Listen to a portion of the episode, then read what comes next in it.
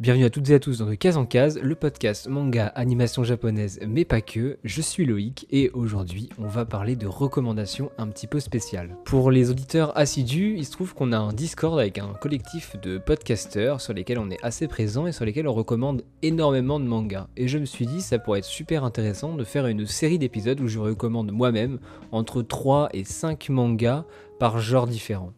Alors par genre, c'est assez large, ça peut aller du shonen de combat en passant par le thriller policier, le drame psychologique, l'aventure. Je me laisse assez libre euh, de mes choix là-dessus. Et pour ce premier épisode, vous l'aurez vu dans le titre, on va parler de thriller policier, donc un genre qui se base sur le suspense et un semblant d'enquête policière. J'ai choisi de parler de trois mangas différents qui sont plus ou moins connus et dont j'ai déjà parlé pour l'un d'entre eux sur cette chaîne. Alors il faut savoir que les séries que je vais recommander, ce sera forcément des séries que j'aurais lues et dans la plupart des cas des séries que j'aurais appréciées. Dans le cas présent, la première série, ceux qui me suivent depuis longtemps le savent déjà, ce sera le bateau de Thésée une série dont j'avais fait une émission euh, très spéciale qui est encore disponible sur le podcast avec euh, le directeur éditorial de Vega Dupuis, donc euh, l'éditeur qui gère le bateau de Thésée. Et on avait répondu à pas mal de questions. On avait fait une petite interview où en fait il revenait sur la création du manga, le processus de publication, les points forts du manga et on a discuté un petit peu. Et pour ceux qui suivent encore une fois assidûment, vous savez que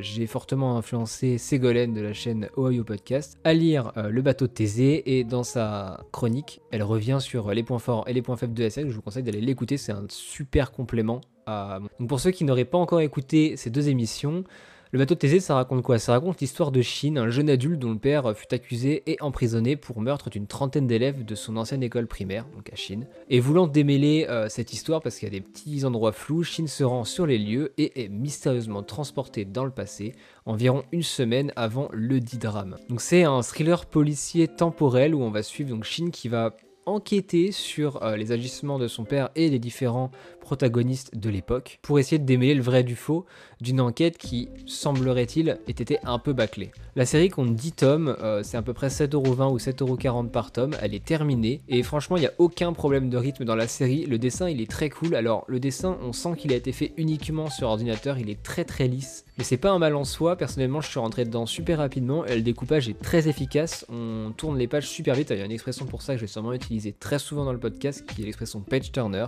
et dans le cas du bateau de Thésée c'est vraiment page turner, on a envie de savoir la suite et le rythme entre chaque tome est super bien découpé, on n'a pas vraiment de temps un petit peu mort, moi j'en ai noté un dans le tome 7-8 un peu avant le, grand final si je puis dire, où j'ai trouvé que ça se perdait très légèrement, enfin ça aurait pu se perdre et finalement l'auteur est très facilement retombé sur ses pattes. L'auteur qui est d'ailleurs Toshiya Higashimoto qui va sortir une autre série qui est Cinderella Unsung je crois qui sortira chez Mangetsu si je dis pas de bêtises et c'est un seinen donc pour le bateau de Thésée. Et l'autre truc que j'ai trouvé super intéressant dans le bateau de Thésée c'est sa portée un petit peu philosophique bah, sur le bateau de Thésée notamment le phénomène euh, qui remonte à l'époque des Grecs où Thésée revient euh, de la Crète, il laisse son bateau et pour lui rendre hommage euh, les ouvriers vont changer les planches du bateau une à une avec les années pour que le bateau ne disparaisse pas et ne pourrisse pas. Mais finalement, une fois qu'ils auront changé toutes les planches d'origine, est-ce que le bateau est toujours le même que celui de départ? Et donc là, c'est transposé à l'être humain. Et euh, du coup, est-ce qu'en changeant des bribes de l'histoire, des bribes de la vie de quelqu'un, c'est toujours la même personne? C'est un petit peu le sujet euh, du bateau de Thésée. Et en plus de ça, c'est un excellent drame familial. Tous les membres de la famille sont touchés, que ce soit les plus jeunes ou les deux parents. Et juste pour ça, euh, ça, ça note un peu des autres thrillers policiers qu'on peut avoir. Le côté voyage temporel, moi je dois dire que je suis super friand de ça. J'adore notamment Steins Gate, mais je pense que je ferai carrément une petite émission dessus où ça serait une autre recommandation. Et du coup, j'ai été super client de ce genre de manga.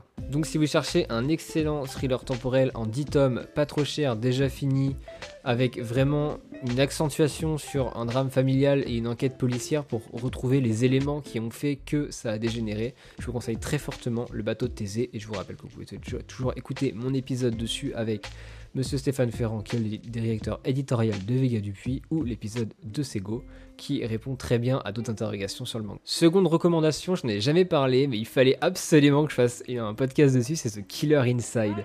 Alors ça raconte l'histoire de Eiji, qui est le fils d'un célèbre tueur en série qui est appelé LL ou double L dans le manga, dont la spécialité est la torture et l'assassinat de jeunes femmes.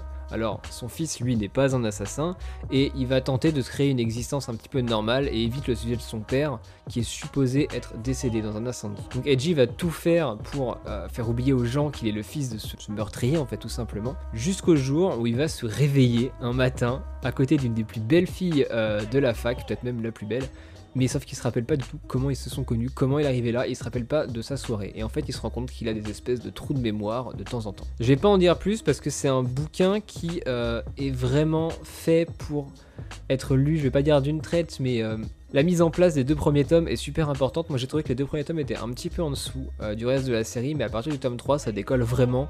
Toutes les pièces se mettent en place et pour le coup c'est, je pense, encore plus page turner que le bateau de Thésée. Là au bateau de Thésée j'étais vraiment content d'avoir ce, drame familial et cette enquête. Killer Inside, en plus de l'enquête policière, on est vraiment sur une espèce de thriller psychologique ultra poussé euh, sur que ça soit le passé de chaque personne, ou euh, l'imbrication de chaque personnage entre eux. Et c'est vraiment euh, exceptionnel. On suit le point de vue donc Deji, on suit le point de vue de sa petite amie, on suit le point de vue d'une autre euh, personne et du duo de policiers qui va enquêter sur, euh, les meurtres en série euh, du, père Deji. Et en fait, c'est franchement, c'est excellentissime. Les dessins sont vraiment stylés. On a à la barre un duo d'auteurs qui sont Hajime Inoryu et Shota Ito. J'aime bien ce principe d'avoir deux, un auteur et un dessinateur en fait, un petit peu comme Death Note avec Oba Obata ou Blue Lock euh, Jagan aussi, qui, euh, qui ont des, des duos d'auteurs, parce que je trouve que du coup le scénario est vraiment vraiment poussé et chaque chapitre a vraiment un début, une fin et un développement. Et en plus, euh, ça permet aux dessinateurs de prendre vraiment le temps sur les dessins. Donc, ce qui fait qu'il y a très peu de planches qui sont, qui sont mauvaises en fait, concrètement dans ce genre d'œuvre. Et ce que j'ai vraiment adoré dans Killer Inside, c'est les révélations et les twists scénaristiques. Il y en a, il y en a pas dans les deux premiers tomes, comme je disais avant. Mais à partir du tome 3, il y en a quasiment tous les 2-3 chapitres, il y a des twists, des révélations sur l'histoire, sauf qu'en fait ça vous fait repenser tout le début de l'œuvre et euh, tout le contexte à chaque fois. Et je vais pas vous dire de quoi il en retourne, mais c'est une excellente série, c'est chez Kiyun, ça coûte 7,40€ je crois par tome. Actuellement il y a 7 tomes en France, la série est terminée en 11 tomes au Japon. Le seul défaut par rapport euh, à Kiyun, je trouve, si je devais mettre un bémol, c'est la publication de ce manga qui passe après leur gros titre. Qui fait qu'on doit attendre énormément de temps entre chaque tome. Là, actuellement, je crois que entre le tome 6 et 7, il y a eu plus de 6 mois. Et là, entre le tome 7 et 8, il va y avoir 8 ou 9 mois d'attente. C'est énorme, surtout pour une série qui est déjà finie depuis maintenant deux ans au Japon presque. Voilà, c'est le seul bémol pour moi. On va, on va devoir attendre, mais c'est pas pour ça que je vous le recommande pas. Au contraire, il faut l'acheter pour euh, peut-être accélérer un peu le processus et faire en sorte que Kiyun, euh, surtout qu'ils doivent déjà avoir la traduction, euh, sorte les, les tomes plus rapidement. Donc si vous aimez les thrillers policiers très très psychologiques, un petit alors je vais pas dire à la Death Note, mais dans l'idée, on va vraiment plonger dans l'abysse des maladies mentales de certains personnages. Et ça m'a fait penser un petit peu à Root End là-dessus, mais un peu plus poussé que Root End et avec un côté super sombre par moment. Enfin, il y a des planches qui, sont vraiment là pour vous glacer le sang. C'est très gore, c'est pas à mettre dans la main de n'importe qui. Euh, parce que bah on va revenir sur certains meurtres du père de Edgy et c'est vraiment dégueulasse pour le coup c'est des images qui sont très choquantes ce qu'il fait euh, aux femmes donc si vous êtes assez jeune c'est pas un conseil de lire ça par contre si vous êtes adulte et vous savez dans quoi vous, allez N'hésitez vraiment pas, sachant qu'il n'y a pas de scène de viol ou de trucs comme ça, donc ça reste, euh, des, meurtres en fait. Mais à vous de découvrir si ça, peut vous, donner envie. Donc c'était pour The Killer Inside, et là j'ai passé à la dernière recommandation. Je me suis posé la question, ce que je voulais parler d'un Urasawa, comment parler de thriller policier sans parler d'un Urasawa? J'ai hésité. Euh, moi, je, je, vais pas vous parler de Monster parce que je n'ai pas aimé Monster, c'est comme ça, j'ai mon avis là-dessus. De on en reparlera dans une émission spéciale Urasawa. Je j'ai pas accroché, même si c'est très bien. Je vous petite recommandation Monster si, ça peut vous intéresser. J'ai hésité entre 20th Century Boys et Billy Bat, qui sont deux œuvres que j'adore de Naoki Urasawa. Et j'ai fait le choix de vous parler de Billy Bat ici parce que pour moi, Billy Bat, ça va crescendo. La série commence, c'est déjà bien, et plus on avance, plus ça devient exceptionnel jusqu'à une fin qui est pour moi une des meilleures fins de manga que j'ai lu à l'heure actuelle.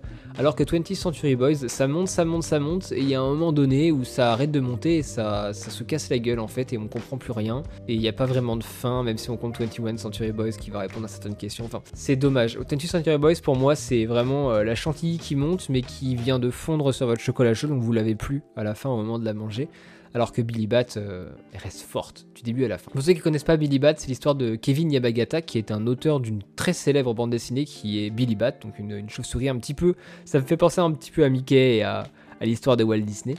Et le secret de son succès, c'est qu'en fait, son personnage, Billy Bat, va lui apparaître et lui parler, lui raconter ses histoires pour que bah, Kevin puisse les dessiner. Donc tout se passe pour le mieux jusqu'au jour où Kevin va décider de partir euh, à la découverte du monde, chercher où il avait vu Billy Bat, où il avait vu cette inspiration pour la première fois. Et derrière s'ensuit une espèce d'épopée au travers plein de complots et d'événements marquants de l'humanité en fait, mais vraiment particulièrement dans le XXe siècle. Donc ça remonte un petit peu l'histoire du Japon et des États-Unis dans le XXe siècle et tous les complots, les qu'il y a pu avoir. Euh, je trouve le rythme super rapide, c'est en 20 tomes, ça coûte 8 euros par tome à peu près chez Pika Édition. Les tomes sont un peu chers, mais franchement, euh, ça vaut le coup de l'avoir chez soi. Ça vaut vraiment le coup d'avoir cette collection chez soi. Et finalement, quand on voit le prix des éditions perfectes de 20th Century Boys, qui sont à 16,99€ par tome, bah deux tomes à 8€ de Billy Bats, c'est à peu près un tome de 20th Century Boys, mais à l'unité. Donc euh, voilà. Le dessin du Razawa, il est vraiment cool, et encore une fois, le fait de repasser à travers les complots et de se rendre compte que cette petite chauve-souris, elle était là depuis le début, et il y a eu d'autres impacts sur d'autres personnages. Et encore une fois, Urasawa il aime bien faire ça, mêler les différentes époques, c'est-à-dire que bah, l'histoire va se passer à grosso modo, pour pas vous spoiler, entre 3 et 10 époques différentes. Du coup, c'est vraiment vraiment cool. On alterne entre les époques, on se rend compte que tout est lié, une espèce de gigantesque fresque de, toile d'araignée qui, traverse l'être humain. Et, je sais pas, pour moi c'était vraiment une très très très très bonne lecture, et finalement c'est peut-être un, un des mangas les plus complexes de Naoki Urasawa à comprendre parce qu'il part vraiment pas dans le fantastique, ça reste super terre à terre, et, euh, la conclusion, encore une fois, est, magistrale. vraiment, foncez lire Billy Bat. Euh, je le recommande beaucoup plus que Monster and 20 Century Boys. Monster et 20 seront peut-être mieux pour commencer Urasawa parce que plus accessible que Billy Bat qui est c'est ma stock, hein, commencer Billy Bat. Franchement en 5 tomes, les 5 premiers tomes, on est là, on, on jongle entre, entre sept époques différentes, autant de, autant de, protagonistes, d'antagonistes. C'est compliqué à suivre au début, mais si on s'accroche et qu'on rentre dedans, franchement, ça vaut vraiment le coup. Il y a des moments qui sont euh, exceptionnels.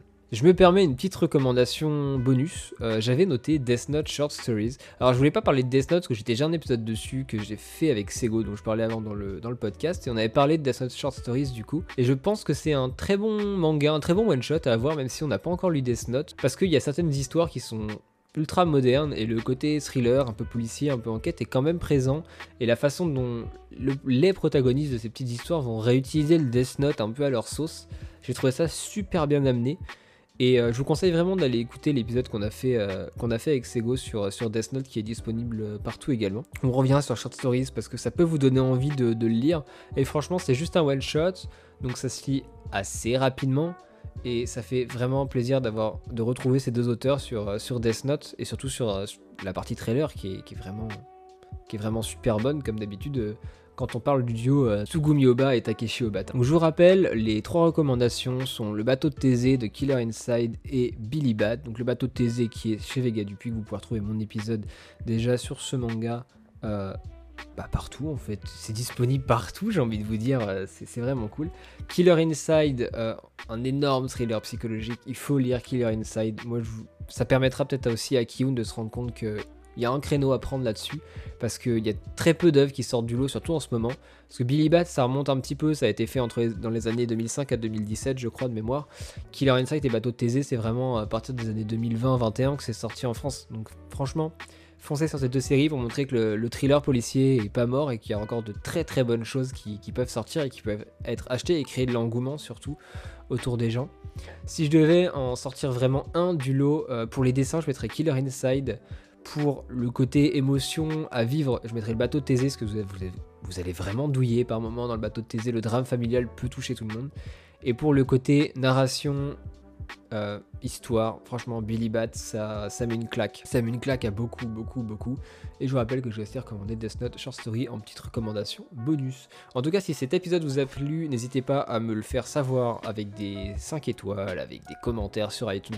Franchement, mettez des commentaires, ça m'aide énormément au référencement. Il n'y a, pas, a pas beaucoup de personnes qui le font, mais ceux qui le font, franchement, je vous en remercie. Même si vous n'écoutez pas sur iTunes, vous installez iTunes sur votre télé, sur votre PC, bam, vous rentrez de case en case, vous mettez un petit commentaire 5 étoiles, ça fait plaisir et moi, ça me permettra de me faire, euh, me faire connaître. N'hésitez pas à rejoindre aussi le Discord qui est en description pour parler de manga, d'anime, de jeux vidéo, de plein de choses avec le collectif. Et euh, moi je vous dis à la prochaine, c'était le week de case en case, lisez plein de mangas et surtout dites-moi si vous avez commencé une de ces recommandations grâce à moi.